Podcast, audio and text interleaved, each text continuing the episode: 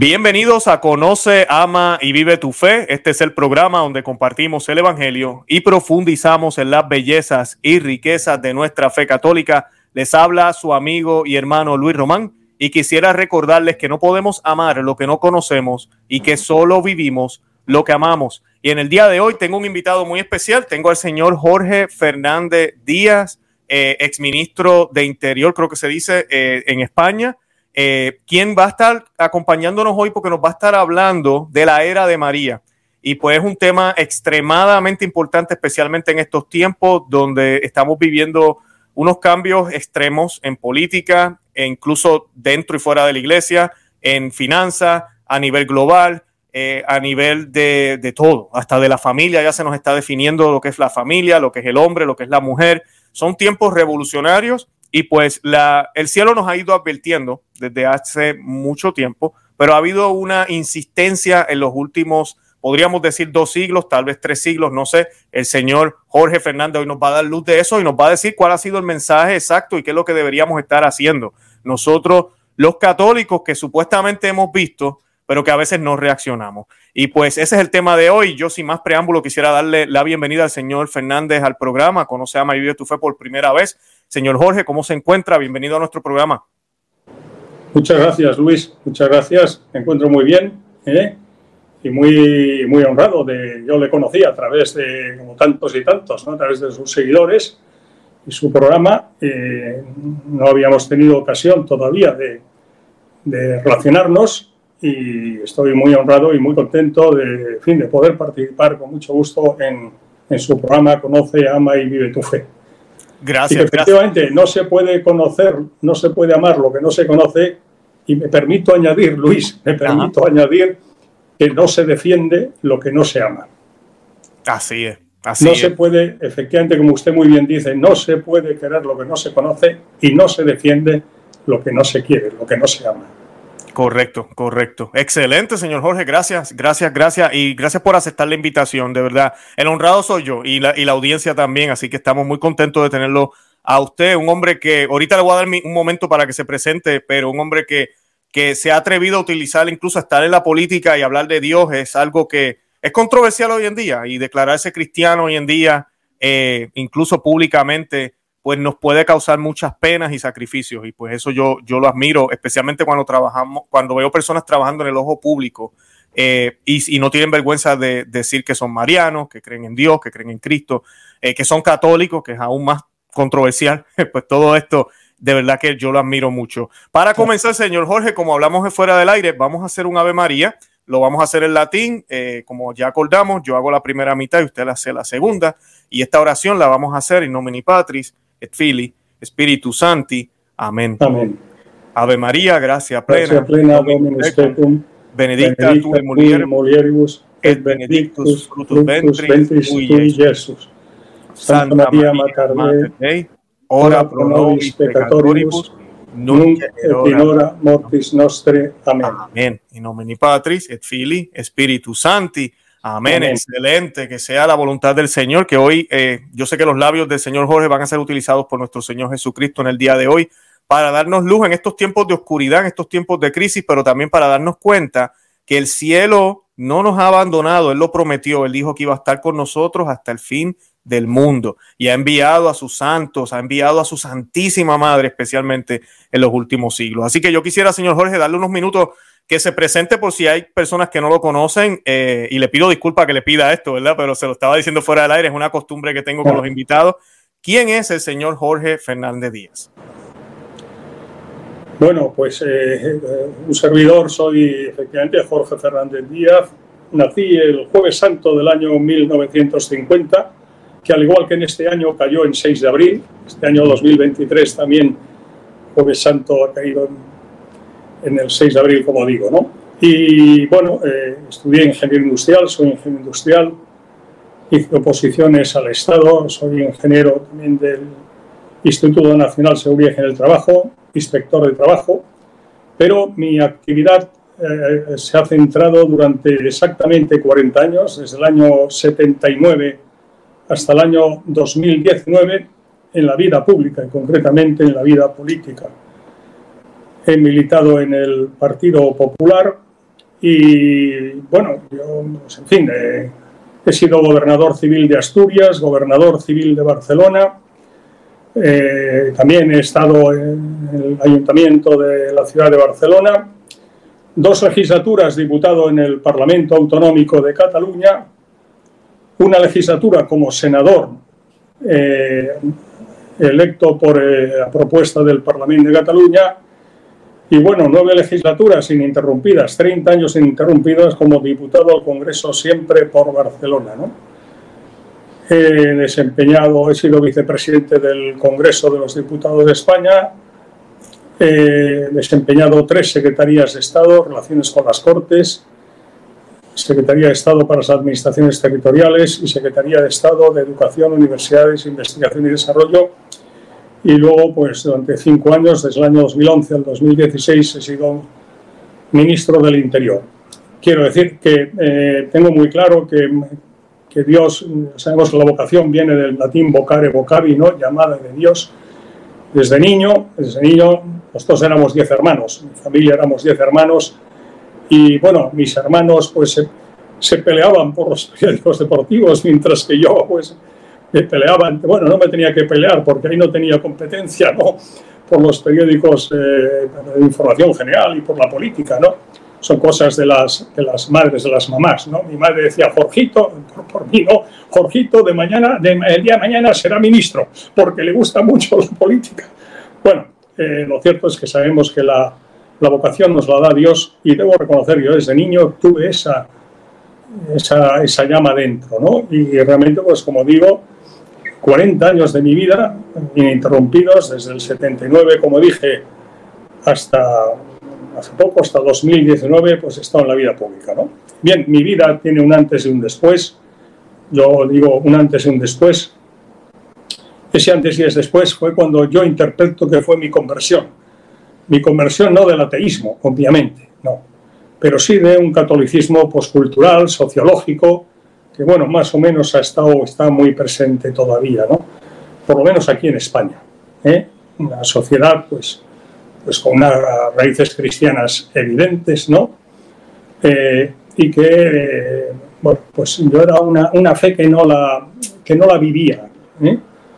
Eh, asistía pues, a misa los días de precepto, no todos, y, el, y en el año 98 pues cristalizó mi proceso de conversión, que yo interpreté que era lo que me pedía a Dios, pese a que yo no lo quería, y que empezó en enero del 91 en un viaje oficial político a Estados Unidos durante un mes. Y, y, bueno, y en uno de los fines de semana que hacíamos turismo, pues fui a, había pedido ir al Cañón del Colorado y en particular en pernoctando una noche pues en Las Vegas, ¿no? Y allí empezó ni en una ciudad como Las Vegas, a mí hacen eco, siempre han hecho eco en mí, las palabras de San Pablo, donde abundó el pecado, lo digo, en Las Vegas y en mí, sobreabundó la gracia, ¿no? luego, en mí sobreabundó la gracia. Aunque yo, como digo, mi proceso de conversión no fue paulino, de caer del caballo, sino que fue más bien, más bien agustiniano, ¿no? De San Agustín. Porque estuve siete años, ¿no? Siete años hasta que ya no tuve ninguna duda de que lo que el Señor me estaba pidiendo era que pidiera mi incorporación como supernumerario al Opus Dei y el Señor nos ha, nos ha creado libres, nos quiere libres, somos hijos adoptivos suyos y, y evidentemente Él te expresa su voluntad, pero deja nuestra libre albedrío, como sabemos muy bien, pues la decisión, ¿no? Y bueno, y yo una vez que tuve claro que el Señor quería quería pues de mí, por lo que he comentado, ¿no?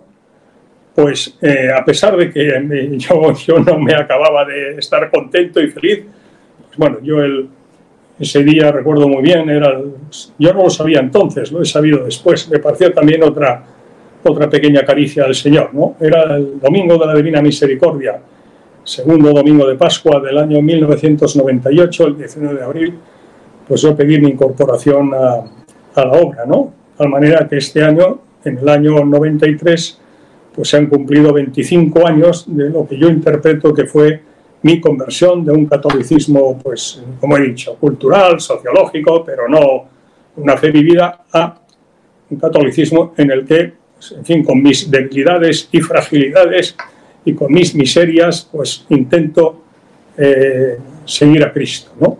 Como él, como él quiere que le sigamos, ¿no? Y bien, y eso, pues ese soy vuestro servidor, tu servidor. ¿eh? Excelente, excelente, señor Jorge. Gracias, gracias por compartir eh, ese testimonio. de verdad que, que se lo agradezco. Ahora, el tema que escogimos hoy es la era de María. Yo quisiera darle la oportunidad a usted, porque tenemos mucho que decir, que, que nos diga por qué ya de un tiempo para acá, creo que inclusive por labios de algunos papas, se ha hablado de eso, de la, como del tiempo de María o la era del Inmaculado Corazón de María. Eh, sabemos las palabras de Fátima, ¿verdad? Que el corazón inmaculado de María triunfará. Ah, ¿Por qué creemos que está a punto de comenzar o ya ha comenzado una era de María? Pues sí, mire Luis, eh, la, denominación de eh, la era de María es del Papa Pío XII. ¿eh? O sea que el título no se lo hemos puesto ni usted ni yo, nos lo, puso Pío XII. Y como me dice además de cuándo empezó, le diré que el propio Papa Pío XII dijo que esa era de María, concretamente, comenzaba o comenzó, había comenzado, cuando él lo dijo, pues un siglo y pico después, durante su pontificado, Pío XII, ¿no? precisamente con la aparición de María, María Milagrosa, será la Inmaculada Concepción, en la Guy de París el 18 de julio de 1830. Eso, como le digo Luis, es, es de Pío XII. ¿eh? Por tanto, no es una originalidad mía ni, de usted, no, no, es de, es de Pío XII. ¿no? Y, y, bueno, entonces, ¿por qué? ¿Por qué Pío XII consideró que ese era el punto de ignición, de comienzo de la era de María? Pues mire, en la historia de la humanidad, y en particular la bimilenaria historia de la Iglesia, la historiografía no tiene dudas en cuanto que hay dos fechas muy señaladas en, la historia, ¿no? que marcan un antes y un después de la historia. Son como parteaguas de la misma, ¿no? Algunos, algunos historiadores incorporan otras, pero todos, todos comparten en todo caso que esas dos fechas que ahora voy a recordar, y esos dos acontecimientos son auténticos parteaguas, de la historia. ¿no? Había uno previo también, ¿eh? que precisamente eh, eh, fue la caída del Imperio Romano de Occidente en el siglo V y que dio lugar a que San Agustín, en su obra de Civitate Dei, la ciudad de Dios estableciera precisamente el sentido cristiano de la historia. Porque había pasado en el siglo V, cuando cae, como decimos, el imperio romano de Occidente, había pasado cosas muy singulares. Había pasado que a principios del siglo IV, concretamente en el año 300, ¿no? de la era cristiana, pues había comenzado con las terribles persecuciones del emperador Diocleciano contra los cristianos. Más terribles que las de Nerón, que quizás son las más conocidas. Las de Diocleciano fueron terribles, como digo. Bien, en el año 311, 313, el emperador romano Constantino, Constantino el Grande, promulga el edicto de Milán, por el cual establece la religión, la libertad religiosa en el imperio. De tal manera que los cristianos que hasta ese momento, pues si no adoraban a los dioses, y entre ellos al, al emperador, César, que era considerado como una divinidad, ¿verdad? Pues eh, tenían, corrían un serio riesgo de acabar crucificados o acabar eh, comidos por los leones en las arenas del circo, ¿verdad? Año 311, eh, después de esas terribles persecuciones, como digo, Edicto de Milán y libertad religiosa en el imperio. Pero no acabó ahí la cosa, sino que unas pocas décadas después, también en el siglo IV, eh, el emperador hispano, hispano porque era de la, provincia, la Hispania romana, lo que hoy es España, la Hispania romana, que era una provincia del imperio, y, y, hubieron tres emperadores eh, romanos hispanos, ¿no? Adriano, Trajano y Teodosio. Bueno, pues Teodosio, emperador hispano, como digo, pasa de, de decretar que eh, que hay libertad religiosa al imperio a establecer que el cristianismo es la religión oficial del imperio. En la década de los 70. Fíjese que hemos pasado, pasó la cristiandad de comenzar el año 300 con los cristianos perseguidos terriblemente a que en apenas 76 años fuera la religión oficial del imperio. Pero no acabó ahí la historia. Y es que poco después, en el año 410, eh, los bárbaros saquean la ciudad de Roma. Pues creo que se puede entender que los ciudadanos romanos de la época dijeran, esto ha sido una consecuencia de haber abandonado a nuestros dioses. Mientras adorábamos a nuestros dioses, éramos ante prácticamente mil años el imperio romano. ¿eh? Los hemos abandonado y así nos ha ido. La caída de Roma en el año 410. En esa circunstancia tan crítica para la historia de la humanidad y en particular de la Iglesia, de la cristiandad, el Espíritu Santo suscita la figura de San Agustín, el obispo entonces Agustín de Hipona, que en el libro que comentábamos de Civitate Dei, la ciudad de Dios, eh, establece cuál es el sentido cristiano de la historia. Y lo hace con la cosmovisión, el ejemplo, como sabe usted muy bien, eh, Luis, de las dos ciudades. ¿no? Desde el principio de la creación, eh, pues se dividió la creación en dos bandos. Unos eh, crearon la ciudad celestial, que tiene por rey a Jesucristo y que combate por todo lo que es la verdad y la virtud. El otro bando es la ciudad terrenal, que tiene por rey a Satanás y combate por todo lo que se opone a la virtud y a la verdad. Y, y el sentido cristiano de la historia, es decir, ¿qué es la historia? para qué hemos sido creados, por qué hemos sido creados, lo establece San Agustín en esa obra magna, que será, como digo, fundamental para lo que es conocido como la teología de la historia, es decir, Jesucristo es el Señor de la historia, es el alfa y el omega, el principio y el fin de todas las cosas, y eh, el brazo de Dios con la libertad del hombre y junto al hombre y respetando su libertad, a través del tiempo hace la historia. Bien, esa fecha es una fecha, como digo, que marca un parteaguas, un antes y un después, sin duda, siglo V, como decíamos, en la historia. Y luego hay otros dos, a los que quería referirme. Uno es eh, finales del siglo XVIII, de 1789 1789. Va a estallar la que ha pasado a la historia como la Revolución Francesa. Y la otra es eh, en el siglo, a principios del siglo XX, 1917, otra revolución, es como la segunda vuelta de tuerca de la primera, de la Revolución Francesa, que será la Revolución Bolchevique, la Revolución Comunista. Bien, en cuanto a la Revolución Francesa, hay que decir que marca un antes y un después. La cristiandad durante mil años, ¿eh? desde el siglo, eh, desde el siglo V, eh, que fue establecida como la religión oficial del imperio, ¿no? a finales del siglo IV y ya siglo V, hasta finales del siglo XV, precisamente el descubrimiento de América, ¿no? 1492 algunos historiadores consideran que comienzos del siglo XVI, 1516, 1517 con la Revolución Luterana, pero en fin, eh, son pocos años de diferencia, diez siglos que son mil años, pues la humanidad había vivido en Occidente, en Occidente, en una sociedad teocéntrica, teo Dios, ¿no? Centro, donde una sociedad donde eh, el centro, la medida y la referencia de todo era Dios.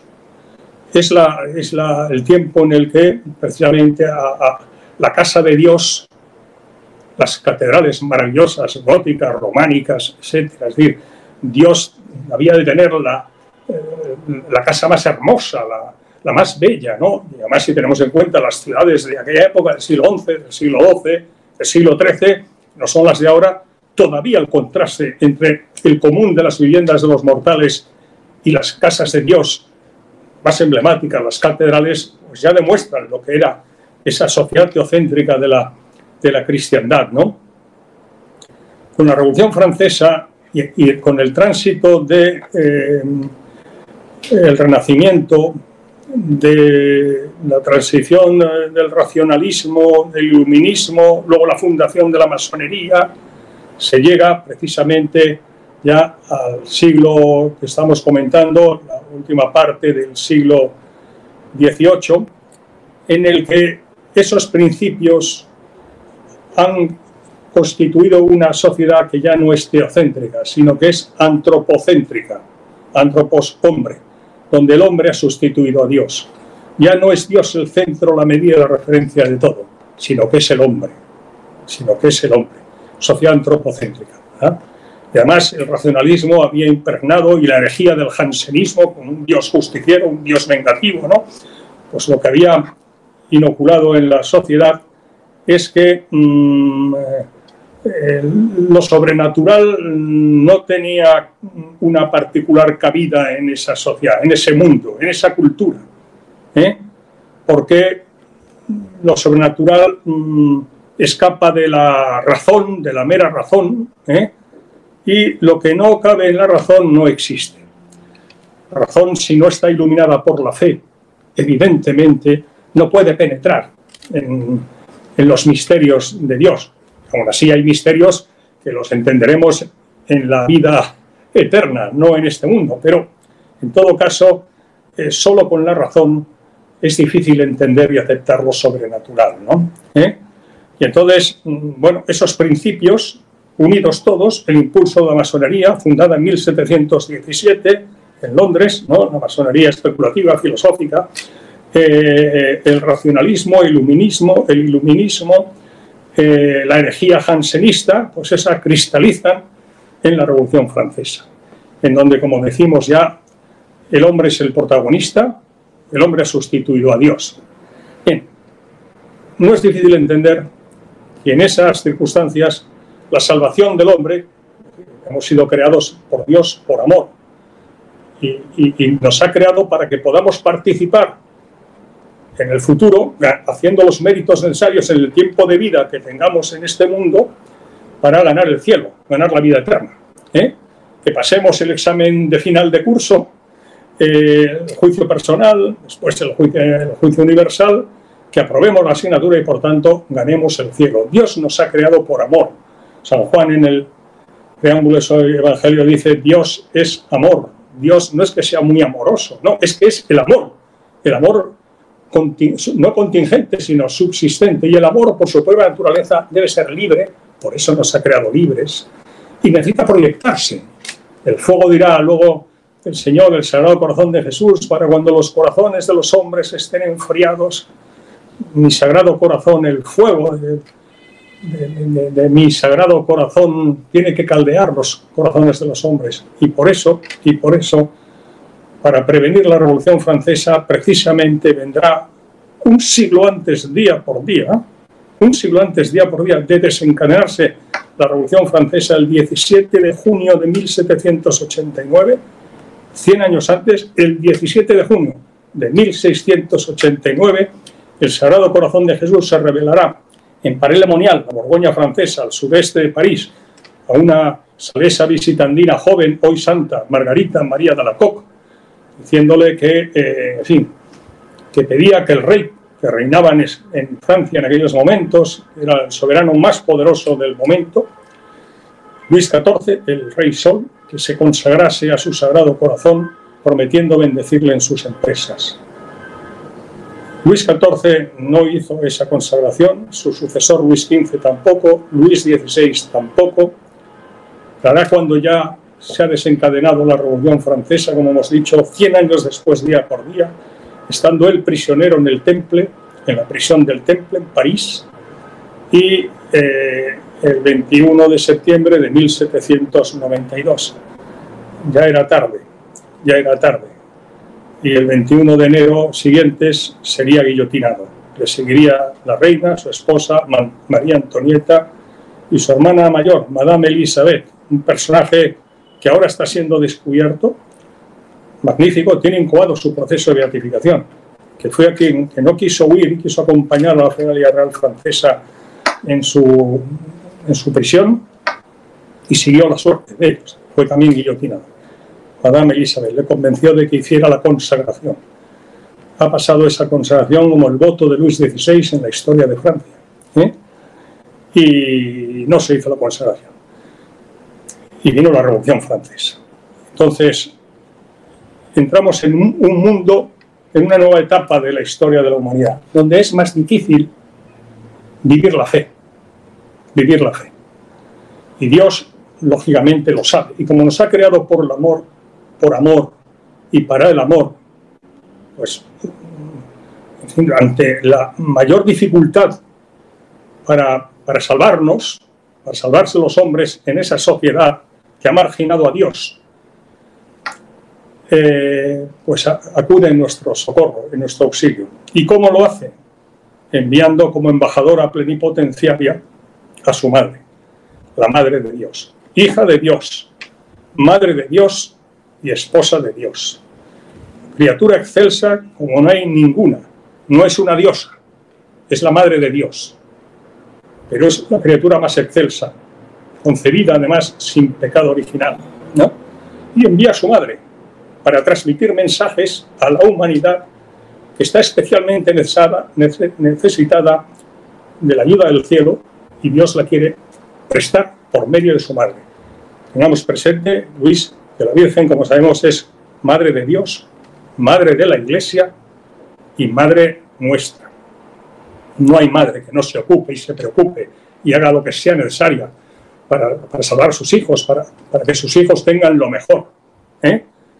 Pues una madre, entre las madres como la Virgen no hay ninguna, ¿no? Y ella es lo que está haciendo. Por eso, desde la Revolución Francesa, en los dos últimos siglos, Luis, se han producido casi el 80% de la totalidad de María Farías, de las que hay constancia en la bimilenaria historia de la Iglesia. O sea, de los 2000 años de historia de la Iglesia, primera aparición mariana, no olvidemos que fue la primera y única en la que la Virgen se aparece viviendo en carne mortal. Fue la Virgen del Pilar, 2 de enero del año 40. ¿eh? Hasta eh, la actualidad, repito, el 80% prácticamente se ha producido en los dos últimos siglos, a partir de la Revolución Francesa y agravado con lo que será después, un siglo y pico después, en 1917, la Revolución Comunista. Es impresionante, este, eh, eh, señor y, Jorge. Y, y, entonces, perdone Luis, y por eso, por eso Pío XII, recuerde que fue elegido Papa justo el año en que comenzó la Segunda Guerra Mundial. Empezó el 1 de septiembre del 39 y fue elegido en marzo del 39, ¿no? Ya verás si hay tiempo luego cómo, cómo la providencia provee, ¿no? Pues eh, él, él mmm, un siglo después, Papa Pío XII, profundamente espiritual y profundamente devoto de María, recuerde que el cuarto y hasta ahora último dogma mariano, la asunción gloriosa de la Virgen a los cielos, perdón, lo definió Pío XII el 1 de noviembre de 1950, ¿no? en los jardines. Y paseando los jardines vaticanos, la Virgen le concedió la gracia de ver en cuatro ocasiones, los dos días precedentes y los dos posteriores en, la semana de la novena de la definición del dogma, eh, ver en el cielo el milagro de la danza El Sol de Fátima del 13 de octubre de 1917. ¿Eh? Curiosamente le diré, y ya me callo, Luis, perdón. No. Curiosamente le diré para que vea cómo, cómo, cómo provee la providencia. El Papa Pío XII, que desde el eterno presente de Dios, sin duda Dios sabía que iba a ser el Papa que iba a reinar en la Iglesia como vicario de Cristo durante la Segunda Guerra Mundial. Pues mire cómo había proveído. Eugenio Pacelli era el nombre del Papa Pío XII, el nombre de pila, ¿no? Eugenio Pacelli. ¿Sabe qué día fue ordenado obispo por el Papa Benedicto XV en la capilla Sixtina del Vaticano? Perdóneme. Mire, la mañana, a la misma hora del mismo día en el que la Virgen se aparecía por primera vez en Fátima, el 13 de mayo de 1917. Así no sorprenderá a nadie que luego en plena Segunda Guerra Mundial, en el 25 aniversario de Fátima, 17 y 25, 42, en el año 1942, cuando Hitler y el nazismo iba de victoria en victoria, el 31 de octubre de 1942, el último día del mes del Rosario, y en lengua portuguesa, para que no hubiera dudas de dónde estaba mirando el Papa, consagró el mundo al Inmaculado Corazón de María.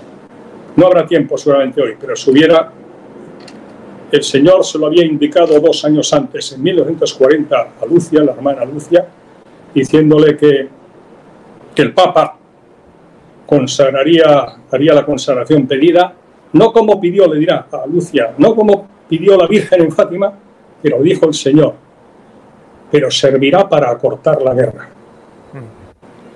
Y así fue, y así fue. De la historia y la historia de la Segunda Guerra Mundial. Todos los historiadores, es una evidencia, reconocen que el año 42 es un parteaguas en la Segunda Guerra Mundial. Hasta, hasta ese momento, Hitler, el Tercer Reich, va de victoria en victoria y a partir de ese momento es el declive que llega a la definitiva derrota del nazismo en 1945. Perdona que me, he extendido demasiado, Luis. ¿eh? No, señor Jorge, me parece excelente resumen que nos dio porque coloca, nos coloca a todos los que estamos escuchando, a la audiencia, en la, en la perspectiva de lo que era un mundo que era cristiano, ¿verdad? Teocéntrico, como usted muy bien explicó, a lo que sucede que John Henry Newman decía, ¿verdad? La apostasía de las naciones. Eso fue lo que ellos vivieron. Nosotros ya nacimos en este mundo apóstata y como que no podemos entender un mundo teocéntrico así tan católico, con monarquías y con un gobierno no divorciado, un Estado no divorciado de la iglesia, que ahora se nos predica mucho de ¿verdad? la separación de Estado e iglesia. Es un divorcio lo que hay ahora. No puede ser, por eso hay tanto problema. Pero entonces, ya usted nos describió eso, vemos cómo llegamos a donde estamos eh, ahora comienzan estas apariciones de la Virgen que yo solamente quería añadir que así como Dios utilizó a su madre, ¿verdad? A, Jesucristo utilizó a su madre, Dios utilizó a su hija y el Espíritu Santo utilizó a su esposa para traernos a Jesús al mundo. Así lo está haciendo de nuevo, esta vez que ya lo hemos perdido, que hemos apostatado. No lo hemos perdido, Él sigue con nosotros, pero el mundo ha decidido apostatar. Bueno, pues ahora mi madre de nuevo va a ser el medio por el cual eh, el triunfo final de mi hijo va a llegar. Y pues quería añadir eso como preámbulo para que nos explique entonces, porque ya nos dijo dos siglos. No sé si la primera aparición que usted quiere o, el punto sería Lourdes o hay alguna otra. La, la, la, que dijo Pío XII. La Gidivac. Fíjese, hemos hablado de la Revolución Francesa. Francia, los papas la definieron como la fille aînée de l'Église, en francés, la hija primogénita de la Iglesia. Perdón, ¿por qué? ¿Por qué? La mayor. Pues por la conversión del rey de los francos, que era Arriano, Clodoveo, el día de Navidad del año 496. Y, eso es lo que eh, ha llevado a que en la historia, pues Francia sea la fille de l'Église. Repito, en francés, la hija primogénita de la Iglesia. Aprovecho para decir que España fue la segunda, porque eh, el rey, el rey Recaredo, de los visigodos, durante el tercer concilio de Toledo, eh, se convirtió del arrianismo al cristianismo, el 8 de mayo del año 586, es decir, 90 años después. O sea que si Francia fue la fille de, es la fille de la Iglesia, así denominada por los papas, pues eh, España es la segunda. ¿Eh? España es la segunda. Y, debo decir que mm, precisamente con la Virgen, Madre de la Iglesia, pues, eh, oiga, si Francia es su hija primogénita, no es casual, nada es casual en los designios de la providencia. Como dirá Juan Pablo II, cuando coincidió el atentado que sufrió a manos de Ali Akka el 13 de mayo del 81 en la plaza de San Pedro. Mira, tenía que producirse el atentado contra el Papa coincidiendo con la fiesta de la Virgen de Fátima para que la Iglesia y el Papa miráramos al mensaje de Fátima. Puntos suspensivos. Y añadió, porque en los designios de la providencia no hay meras coincidencias en los designios de la providencia no hay casualidades. Todos podemos hablar de casualidades, de suerte, de mala suerte, del azar, en fin, el lenguaje común, pero hablando propiamente no hay casualidades. El resto los evangelios, Jesucristo alude a que recordará ese episodio el Señor dice, no se los cabellos de vuestra cabeza están contados. Los suyos, Luis, y los míos no es muy difícil contarlos, pero aún así seguro que no los tenemos contados, ¿no? Y dice y añade el Señor, no se cae ni uno solo de vuestra cabeza sin que mi Padre lo permita. ¿Qué está queriendo decir el Señor Jesucristo con eso? ¿Hay algo, pregunto retóricamente, ¿hay algo más insignificante que que se caiga un cabello de nuestra cabeza? Y ahora pienso en, las mujeres con cabellos bellísimos y, tanto, y tantos hombres también con mucho cabello, como el que hemos tenido nosotros en otro momento de esta vida. Hay algo más insignificante y sin embargo el Señor alude a eso. Están contados por mi Padre los, los cabellos de vuestra cabeza y no se cae ninguno sin que mi Padre lo sepa. ¿Qué está queriendo decir? Que nada de lo que sucede, de lo que nos sucede en nuestra vida y en el mundo, escapa al conocimiento de Dios, a sus designios de providencia. Y ahí siempre surge inmediatamente, y ahora vuelvo a lo de la Revolución Francesa y las apariciones de la era mariana. ¿Eh? ¿Por qué? La existencia del mal, la existencia del mal, del pecado, es una realidad evidente, ¿no? ¿Eh? Y, y, bueno, hay quien no entiende bien pues como un Dios que es amor, un Dios que es amor, que nos ha creado por amor, que nos ha creado además nada más y nada menos, no como otras criaturas, criaturas suyas, que todos somos criaturas. No, no, es que todos somos criaturas muy especiales. Somos hijos adoptivos. Somos hijos adoptivos de Dios, redimidos por la sangre de Cristo. Esa es una, una, una mm, en fin, nos da una dimensión a los hombres, cuando digo hombres, voy al Génesis, ¿eh? y Dios crea al hombre, varón y mujer los creó. ¿eh? El Génesis. ¿eh? Dios creó al hombre, varón y mujer los creó. Por lo tanto, cuando hablo de los hombres, obviamente están incluidos los hombres y las mujeres, los niños, las niñas, los ancianos, las ancianas, los sanos, los enfermos, todo el género humano. Tenemos nada más y nada menos que el atributo excepcional de ser hijos adoptivos de Dios. Y, si Dios es amor, que lo es, ¿verdad? Y nos ha creado por amor, pues evidentemente quiere lo mejor para nosotros. ¿eh? Y eso hay que entenderlo muy bien para hacer compatible y complementaria el cumplimiento de los designios inescrutables de la providencia de Dios con la existencia del mal en este mundo. Eso lo desarrolla muy bien San Agustín en su obra de Civitate Dei, cuando, repito, establece el sentido cristiano de la historia. ¿no? ¿Eh?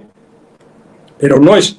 Los teólogos al final dicen, Dios, en sus inescrutables designios de providencia, podía haber optado por no permitir el mal en el mundo. Pero él ha considerado que es mejor permitir el mal que impedirlo. Eso sí, para de ese mal sacar siempre un bien mayor. Eso incluso el refranero popular, la sabiduría popular lo ha reconocido y lo ha recogido en ese refrán que dice, no hay mal que por bien no venga. Porque la experiencia de todos en los momentos de contradicción, de dificultad, de dolor, de pérdida de trabajo, de pérdida de un ser querido, de enfermedad, en fin. ¿Cuánta gente, cuánta gente en esos momentos de turbación, esos momentos de dolor, de contrariedad, de sufrimiento, le han permitido acercarse a Dios? le han permitido acercarse a Dios. Y luego con el tiempo darse cuenta también en no pocas ocasiones, y yo que aquello pensé que era tan malo y el bien que me hizo, en fin, lo dejo ahí. Bien, la Revolución Francesa no por casualidad, por tanto, es francesa, y no fue alemana, ni italiana, ni española, fue francesa. ¿eh? Sin duda el demonio, el demonio, eh, consciente de que Francia era la filial de Olis, ¿no? Y tal, pues quiso, quiso, pues mm, decir así, tú la hija primogénita de, la iglesia, bueno, pues voy a por ti, ¿no? Y bien, y se cebó de manera especial. También se cebó en España. Piense que España estuvo invadida por el Islam durante casi ocho siglos, ¿eh? como sabe muy bien, ¿no? Y precisamente para fortalecer a España en esa tal, vino la Virgen del Dios envió a nada menos que al apóstol Santiago a evangelizar la Hispania romana y la Virgen del Pilar a, fortalecerle en la fe evangelizadora, porque eh, Dios de las categorías temporales de pasado, presente y futuro para Dios todo se resumen en un eterno presente. Y Dios desde su eterno presente sabe el uso que vamos a hacer de nuestra libertad, ¿no?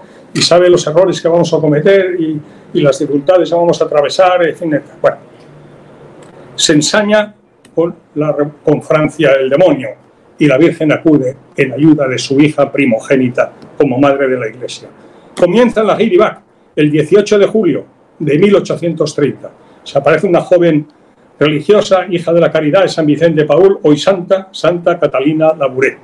En la Heidibac, la calle de, de Bac, en la traducción del francés, de París, la noche del 18 al 19 de julio de 1830. Y seguirá una constelación de mariofanías. La siguiente será la Salette, el 19 de septiembre de 1846.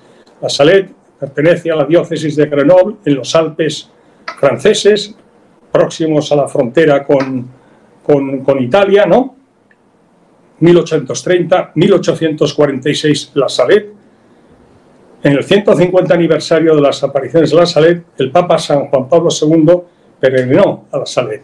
Y allí en el santuario alpino de los Alpes, pues dirá aquello de que eh, la Salet se encuentra en el corazón de las profecías.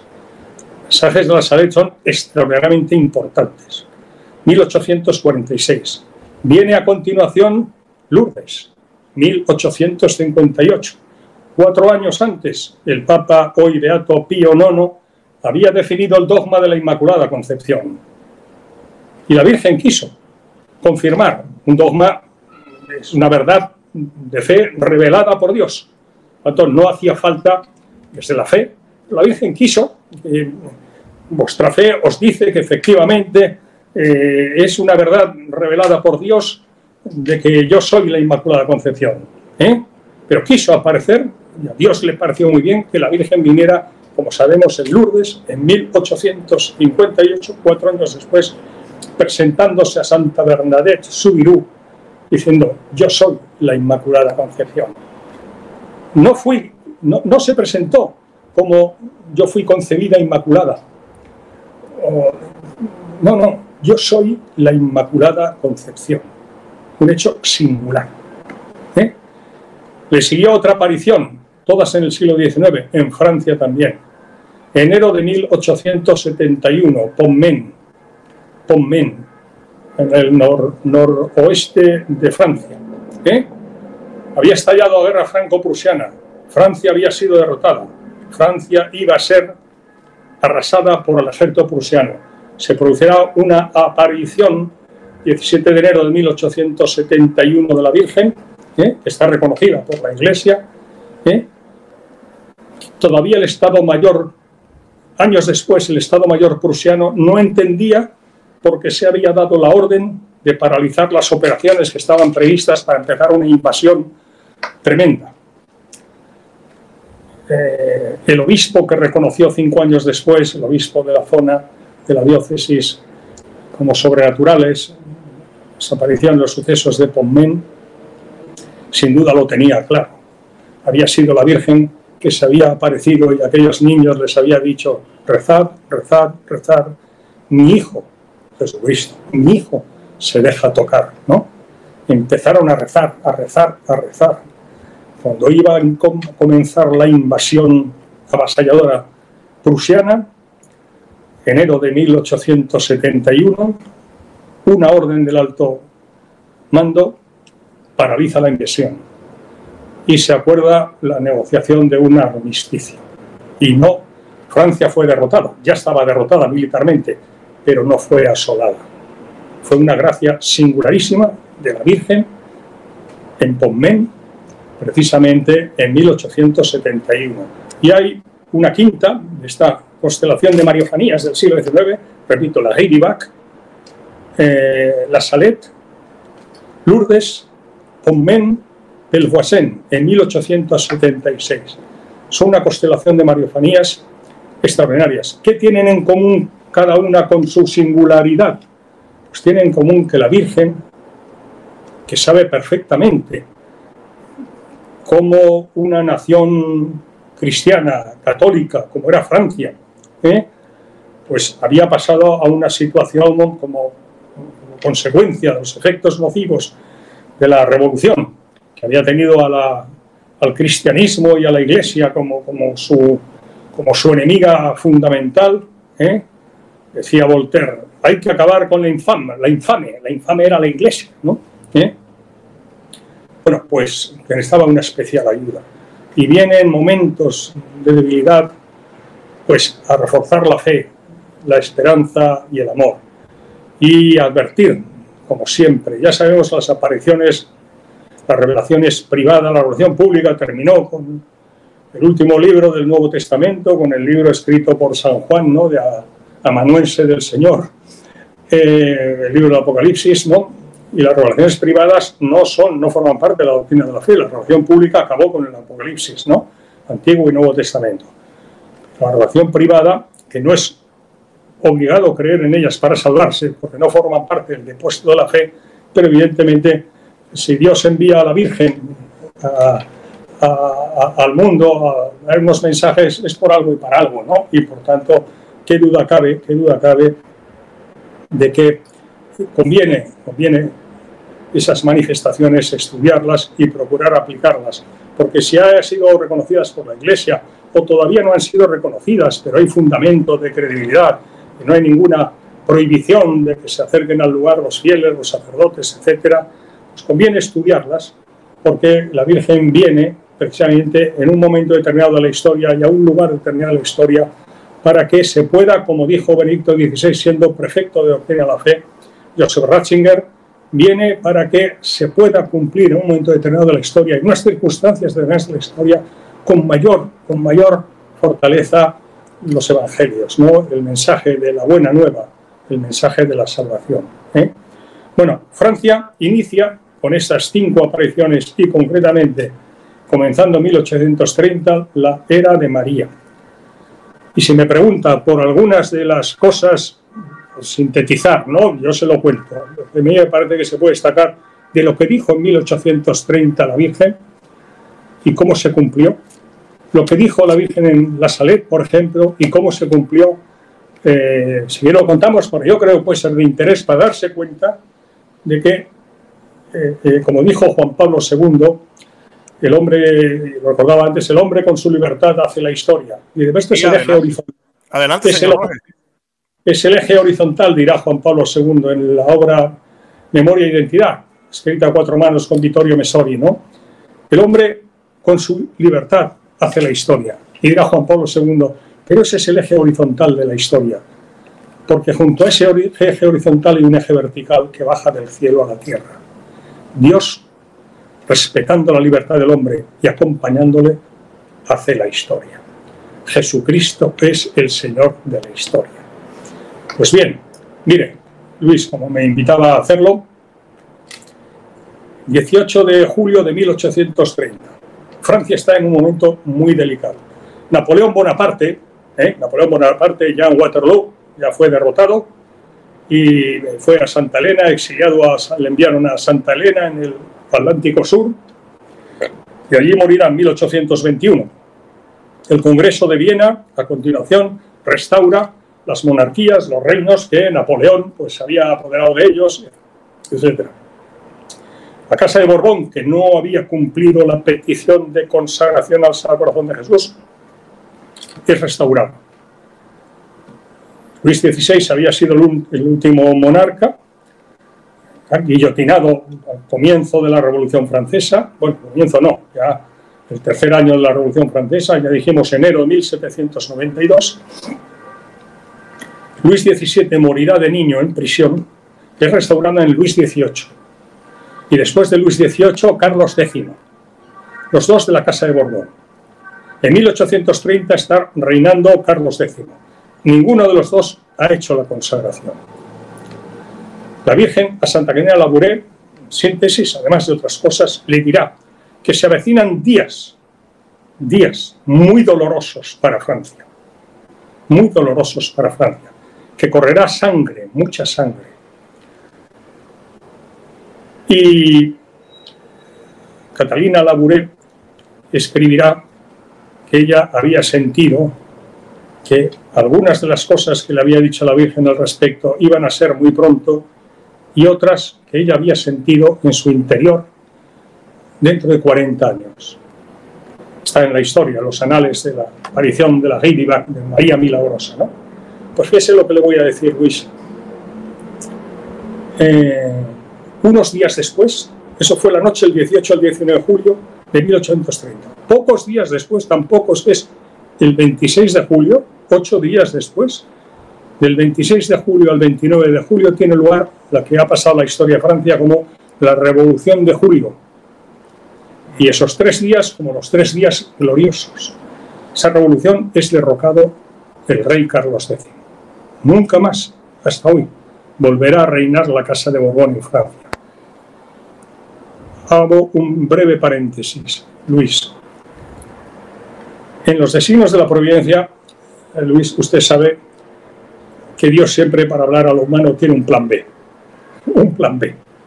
¿Cuál fue el plan B en relación con la consagración al Sagrado Corazón de Jesús de la Casa de Borbón? ¿Para qué?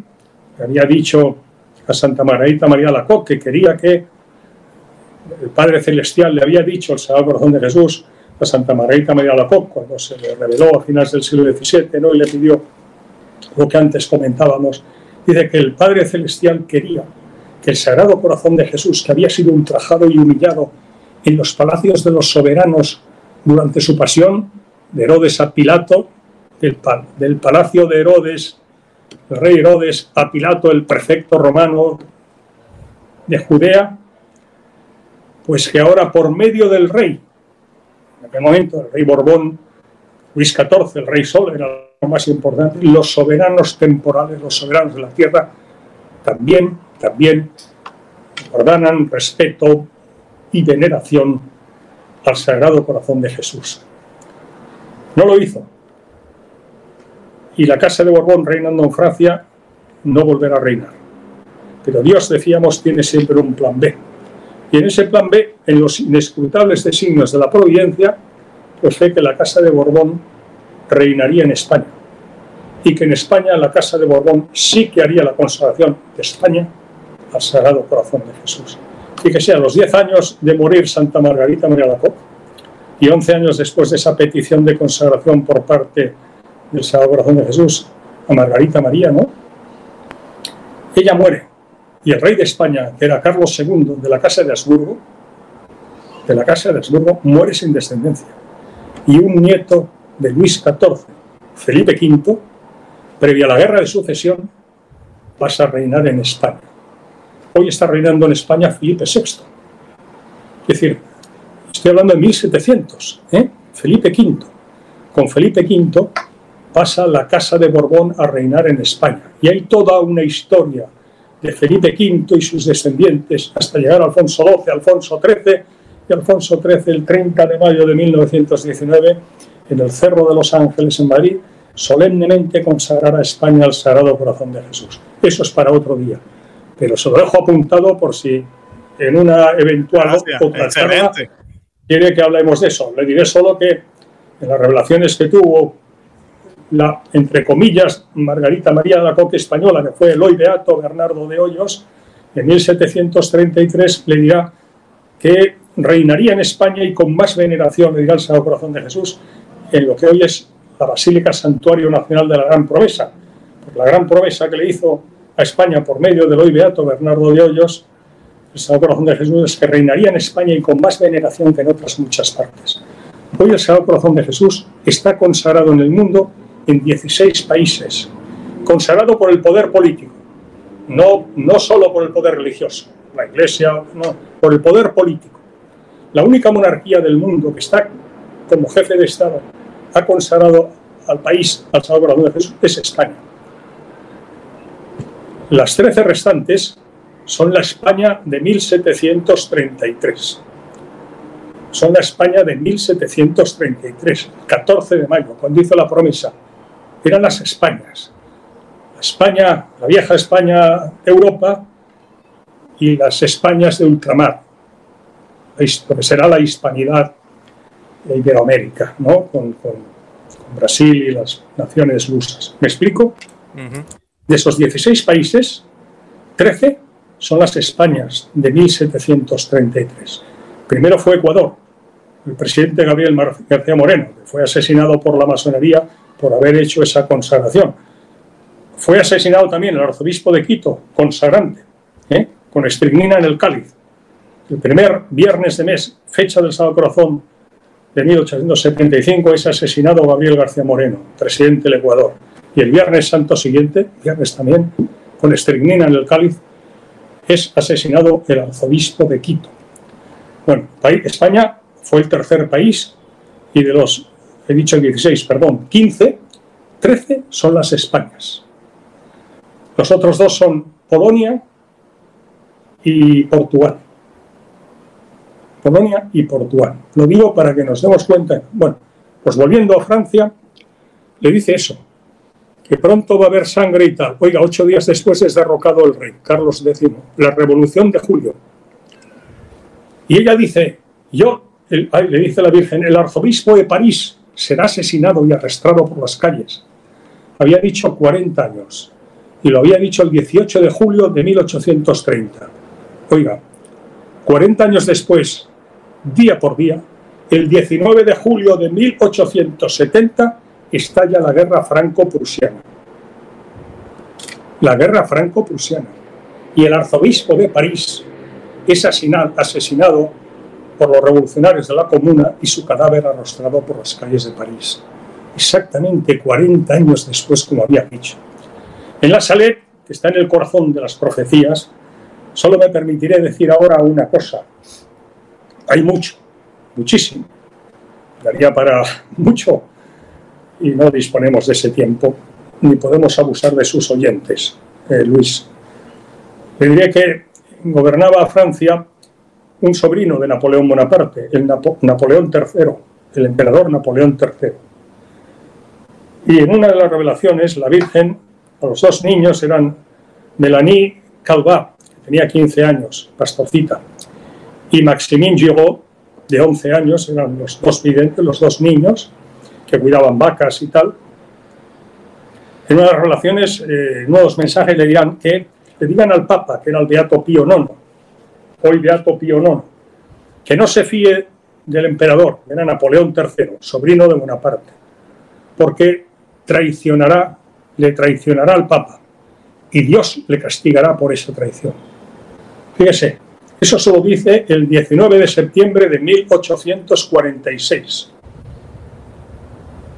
En 1870, el año que estalla la guerra franco-prusiana, eh, Francia y Roma y el, papado están pasando una situación muy, muy difícil. ¿Por qué? Eh, de hecho, el concilio Vaticano I nunca fue concluido.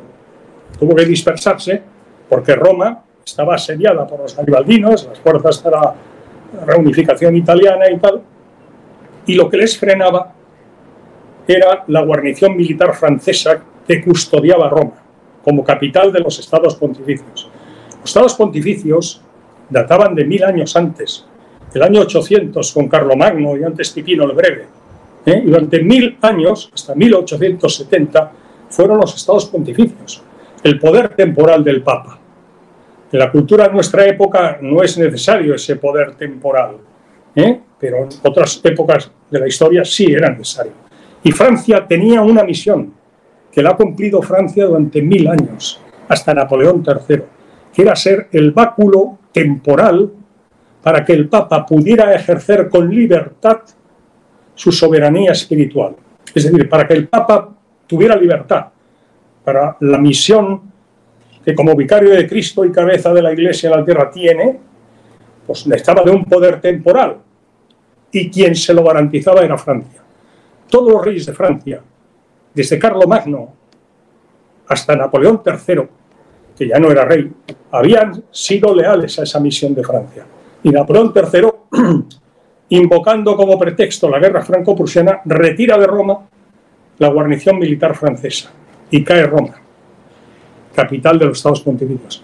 El Papa es desposeído de ese poder temporal imprescindible en la cultura de la época para ejercer libremente su soberanía espiritual. Y el Papa Pío IX se, se, autoexilia en el Vaticano considerándose prisionero. Esa situación durará 59 años. El pontificado, la segunda parte del pontificado de Pío IX, León XIII, San Pío X, Benedicto XV y la primera mitad del pontificado de Pío XI. 59 años, hasta que el 11 de febrero de 1929 los acuerdos alteranenses de San Juan de Letrán entre el Reino de Italia y el Papa, se crea el Estado de la Ciudad del Vaticano. Pues fíjese, el Papa estuvo exiliado, en el, autoexiliado en el Vaticano, ¿no? Le había dicho a la Virgen que traicionaría al Papa. Lo hizo, retiró la guarnición francesa la Porta Pía el 20 de septiembre, si va por Roma, verá que hay una gran avenida que es la avenida 20 de septiembre. Es el 20 de septiembre de 1870 que cae la Porta Pía, cañonazo simbólico. No hubo resistencia ya de los nuevos pontificios, porque no tenía sentido. Y cae Roma, ¿no? Bien, ese día el Papa, como decimos, pierde su poder temporal. Le había dicho a la Virgen a los niños, Maximén y Melanie, que Dios le castigaría por ello. Septiembre de 1870, 20 de septiembre pasó eso. Pues mire, unos días antes, el 4 de septiembre de 1870, en la historia de Francia y en la historia de la guerra franco-prusiana, hay una fecha muy señalada, que es la batalla de Sedan, que fue una derrota estrepitosa de Francia. Y en esa batalla, el emperador Bismarck de Prusia, hace prisionero a Napoleón III. Y Napoleón III es derrocado y enviado al exilio de Londres y morirá en el exilio. Había dicho el Señor que Dios le, le castigaría por su traición. Él traicionó al Papa en el compromiso que tenía cumplido desde hacía mil años Francia y lo pagó con el destierro. ¿eh? Se va cumpliendo todo inexorablemente, el Señor de la historia. Bien, Lourdes ya dijimos tal. ¿eh? Mario Fanías era de María. Puedo decir sucintamente, en el siglo XX, en España se producirán también una sucesión de mariofanías. En 1906, el lunes 9 de abril, lunes santo, en una localidad de Granada, de la provincia de Granada, en el sur, en Andalucía, la aparición de la Virgen Dolorosa en la localidad de Chauchina. La vidente tiene incoado su proceso de beatificación. ¿eh? 1906. Después, en 1900, eh, es que son una constelación, en 1931 habrá una aparición en Edicioga, recién, recién comenzada la Segunda República, donde la Virgen anunció lo que sería la guerra civil. En 1941 en Bilbao, en Vizcaya, aparición de la Dolorosa también, todas de la Dolorosa. En Chauchina, la Virgen Dolorosa. En Ezquioga, la Virgen Dolorosa. En Umbe, Bilbao, la Virgen Dolorosa. En Chandavila, la provincia de Badajoz, 1945, la Virgen Dolorosa. Chandavila, provincia de Badajoz, en la frontera con Portugal, y a hora y media de Fátima.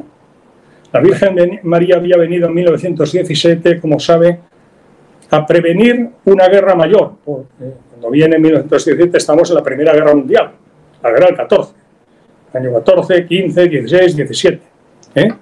Portugal había sido metida en la guerra por el gobierno masónico del momento en la Primera Guerra Mundial y cada fin de semana venían a los pueblos de Portugal ataúdes conteniendo los cadáveres de jóvenes portugueses que habían muerto en los campos de batalla, las trincheras, los gases, ya saben, ¿no? Entonces, el 13 de julio del 17, en la tercera aparición de, Fátima, las mujeres le piden a Lucia que por favor le diga a la señora que cuándo acabará esta guerra, porque sus hijos, sus hermanos, sus maridos, sus estaban en el frente y estaban muriendo. La Virgen el 13 de julio del 17 dirá, esta guerra, la primera guerra mundial que se estaba produciendo, acabará pronto. Pero si no hay conversión, como las guerras son consecuencia de los pecados de los hombres, vendrá una guerra mayor. Estaba preanunciando lo que será la Segunda Guerra Mundial. ¿Eh? Pues fíjese, no hubo conversión, prometió una gracia muy especial para que no habiendo conversión, esa consagración, la consagración de Rusia por el Papa al Inmaculado Corazón de María en comunión con todos los obispos del mundo, no hubo esa consagración y estalló la guerra mundial, la Segunda Guerra Mundial. ¿eh? Pero fíjese lo que, lo que le voy a decir. Antes habíamos comentado que Pío XII hará esa consagración en 1942, ya en el tercero o cuarto año de la Segunda Guerra Mundial, ¿no? Y acabó la guerra en el año 45 en Europa. Seguirá la guerra del Pacífico en Japón. Pero en Europa acabó el 8 de mayo del 45. Hitler se había suicidado unos días antes, el 30 de abril, y ese día es la rendición sin condiciones de, Alemania a los aliados, ¿no? Pues bueno, la, Virgen había venido a pedir conversión o si no, la consagración para evitar una guerra mayor y recién acabada la guerra en Europa, la Segunda Guerra Mundial, en mayo del 45 la Virgen Dolorosa viene a Chandavila como Virgen Dolorosa. Y, y dirá además que en el arbolito en el que se había parecido que se hiciera una ermita, hoy hay un precioso santuario, y dirá que cada 4 de septiembre se celebre allí una misa de campaña. Una misa de campaña es una misa militar. Algunos lo confunden con misa de campiña, la misa en el campo. No, misa de campaña es una misa militar. Y dijo el 4 de septiembre, y eso lo dijo el 3 de junio. Que es el 4 de septiembre, ¿sabe lo que pasó, Luis? Que fue la rendición de Japón y el final de la Segunda Guerra Mundial. ¡Wow! Increíble. El 4 de septiembre a bordo del acorazado Missouri, atracado en la bahía de Tokio, Japón. El general MacArthur, ¿eh? está en la, lo habrá visto en vídeos y en fotografías, la firma del acta de rendición incondicional de los japoneses. La Virgen lo había dicho el 3 de junio, había venido en mayo, cuando ya había eh, se había rendido Alemania y ya terminado en el Teatro de Operaciones de Europa la Segunda Guerra Mundial.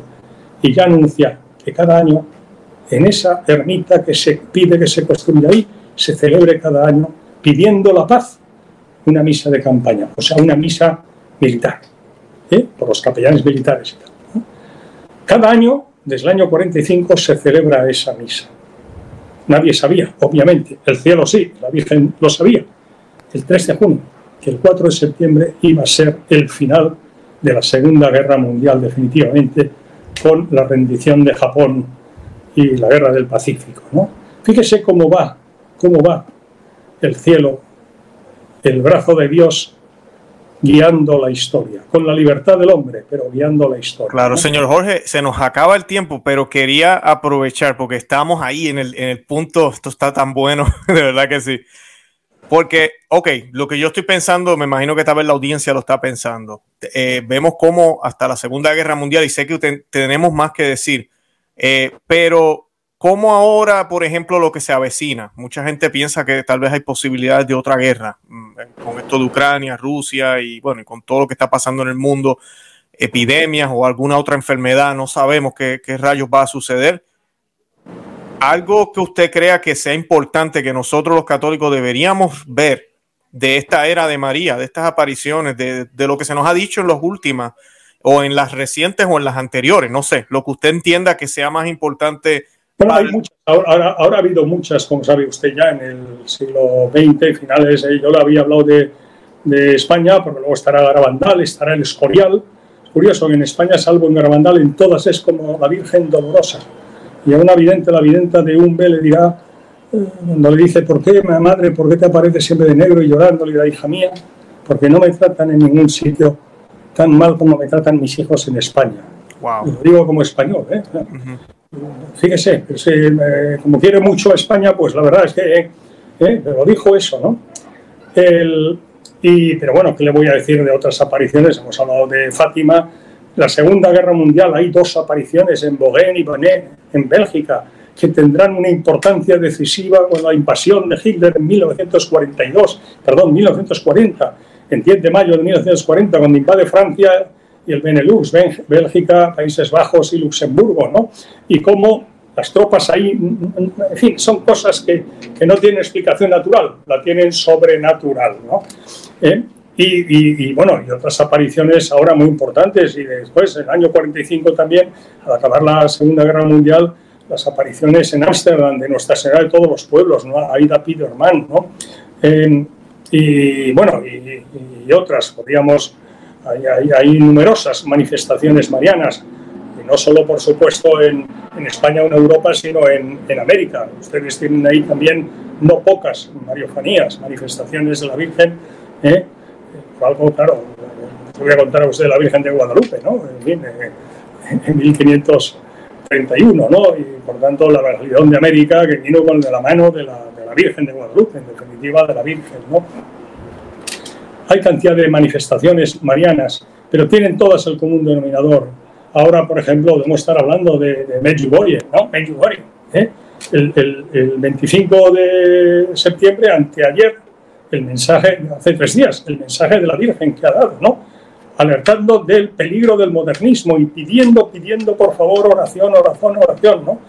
Eh, eso en, en, en pues digo Medjugorje, pero ha habido apariciones en Quivejo, ¿no? Es decir, el año 81 fue un año muy singular de apariciones. El 14 de junio del 81 comenzaron las apariciones en el Escorial, en España, diez días después en Medjugorje, ¿eh? y en noviembre de ese mismo año fueron en Quivejo, Ruanda. ¿eh? En, en Medjugorje previno la guerra de la ex Yugoslavia, que estalló diez años después, en el año 91. ¿eh? Oh. Y en Quivejo, Ruanda, lo que fue el genocidio de los Hutus contra los Tutsis. ¿eh? Que, como sabe usted, en 100 días murieron 800.000 asesinados, ¿no? Y dos millones de que se tuvieron que refugiar a los países vecinos, en fin. La Virgen los mensajes que está dando, y está dando muchos mensajes la Virgen, Luis, ¿eh? en todos, en todos, está mmm, pidiendo de manera muy especial oración, sacrificio, penitencia, adoración al Santísimo. ¿eh? Porque repito, las guerras son consecuencia de los pecados de los hombres, ya lo dijo en, Fátima, ¿eh? ya lo dijo en Fátima el 13 de julio del 17, ¿eh? y lo repitió el 13 de junio del 29 en Tui, cuando dijo ha llegado la hora de que el Papa consagre Rusia mi inmaculado corazón total. Lo volvió a repetir. Entonces usted ha citado y con acierto Ucrania, Rusia. Rusia y la guerra remiten a Fátima, no lo olvidemos, ¿eh? no lo olvidemos. El Papa Juan Pablo II hizo una consagración muy importante el 25 de marzo de 84. No citó a Rusia, pero quedó implícito en todo lo que hizo, que era la consagración de Rusia, y el cielo lo acogió, haciendo caer el muro de Berlín sin disparar ni un solo tiro entre la OTAN y el Pacto de Varsovia. Y dos años después desapareció la Unión Soviética ¿Qué día desapareció la Unión Soviética, Luis? El día de la Inmaculada Concepción, el 8 de diciembre de 1991. El Inmaculado Corazón de María es el corazón de la Inmaculada Concepción. Y la consagración al Inmaculado Corazón de María, pues mire usted, la Unión Soviética, el gran, la gran superpotencia comunista, ¿eh? pues desaparece el día de la Inmaculada Concepción como un castillo de naipes. Y la bandera roja con la hoz y el martillo que ondeaba desde 1922 en el Palacio del Kremlin. Bandera con la que querían los bolcheviques arrasar con todo signo de la iglesia y de los cristianos y del cristianismo en la tierra. ¿Sabe qué día fue arreada del Palacio del Kremlin? Luis, el día 25 de diciembre de 1991 el día de Navidad, el día que la cristiandad celebramos el nacimiento de Cristo. Amén. Dios habla a través de los acontecimientos también. Y quiere hablar en situaciones muy singulares, a través de acontecimientos. Me gusta decir que parece que quiere dejar su firma para fortalecer la fe y alimentar la esperanza, de los hombres en momentos de particular tribulación, ¿no? Dejar su firma. Y una manera de dejar su firma, Luis, es mediante esas no meras coincidencias, para que quien quiera ver y entender pueda ver y entender, porque Jesucristo es el Señor de la historia, es el Señor del tiempo es el Señor de la cronología y es el único que con su potencia creadora puede desde su eterno presente crear seres, criaturas, eh, acontecimientos naturales que siguiendo unas el orden natural y los seres humanos nuestra libertad, al final se van a cumplir sus designios de providencia, que siempre, aunque no los entendamos siempre, tienen por fin el bien de los hombres, la salvación de nuestras almas. Y la Virgen, Luis, como usted sabe muy bien, está viniendo un día sí y otro también a transmitir a sus hijos, que somos todos nosotros, toda la humanidad, a transmitirnos que por favor, por favor, por favor, que el mundo le ha dado la espalda a Dios, que está crucificando nuevamente a su Hijo. Y por tanto, conversión, mediante la oración, mediante la penitencia, mediante los sacrificios, que Dios nos quiere perdonar, que Dios nos quiere perdonar, pero para que ser perdonados tenemos que pedir perdón y tener propósito de la enmienda, a urgirnos como una madre, una madre amantísima de sus hijos, que somos todo, toda la humanidad, todos los hombres, todas las mujeres, todos los niños, todos los ancianos, que quiere que nos salvemos, porque si no, nuestros pecados, nuestros pecados van a ser la causa segunda de las catástrofes, catástrofes que unidas a las catástrofes naturales va a padecer la humanidad. Y que esos castigos, esas catástrofes, pueden ser o eliminadas o cuando menos atenuadas, aliviadas, en función de que respondamos con esa conversión que nos pide la Virgen en todas partes, con unos acentos u otros, en una lengua u otra, está pidiendo la Virgen, Madre de Dios, Madre de la Iglesia, Madre del mundo, Madre nuestra, está pidiendo siempre lo mismo. Y en estos tiempos, últimos tiempos, lo está haciendo con especial urgencia y premura. Luis. Excelente, señor Jorge, gracias. De verdad que yo no veo mejor forma de cerrar. De verdad que le doy gracias porque es exactamente la, creo que la intención que usted tenía y, quería yo también del programa, que la gente vea que el reino, que la reina es reina. Mira, reina es reina. Y la voluntad de Dios siempre se hace y siempre va a dar sus frutos, eh, aunque haya que pasar por este, hay que pasar por este valle de lágrimas. Y pues son lágrimas que vamos a tener que derramar con mucha, con mucho dolor muchas veces, con penas, pero también con mucha esperanza que viene del cielo, esa virtud teologal de la esperanza, que no podemos, tenemos que pedírsela a Dios y que nunca se nos olvide, de verdad que sí. Eh, yo le pido a la audiencia las oraciones por el señor Jorge Fernández, de verdad que sí. El próximo Santo Rosario que usted haga en su casa, en su familia, muchas, muchas por el señor Jorge, para su salud, para que siga dándole Dios ánimo, eh, fuerza, para que siga defendiendo a Cristo, a la Santísima Virgen María de su Santa Iglesia Católica. Señor Jorge, le doy unos minutitos para concluir y con eso nos despedimos. Bueno, yo lo que le digo, Luis, es que, en fin, que repito, que me siento muy honrado de que me haya invitado a, participar en su programa. Eh, doy las gracias a los eh, muchísimos seguidores que usted tiene, entre los cuales yo me incluyo, que lo sepa, Luis. ¿eh? Gracias. Y que, en fin, que si en algo, en algo he podido ayudarles, pues me siento muy honrado, porque en definitiva todos somos instrumentos de la Virgen a mí cuando me comunicaron que don Luis Román quería que participara en su programa, yo tengo un criterio y es discernir si pienso, pienso humildemente que eso viene de la Virgen, que lo quiere la Virgen. Yo como, como usted, Luis, y como tantos nos están escuchando, nos están viendo, pues no, no queremos defraudar a nuestra madre, ¿no? Y con nuestras miserias y con nuestras facilidades, con nuestros pecados, pues queremos corresponder al amor de nuestra madre, ¿eh? haciendo lo que entendemos que ella nos pide. ¿no? Y me tiene usted a su disposición para, si quieren otro día, pues desarrollar algunos de los temas, porque esto, es, esto da para, para mucho, pero es urgente.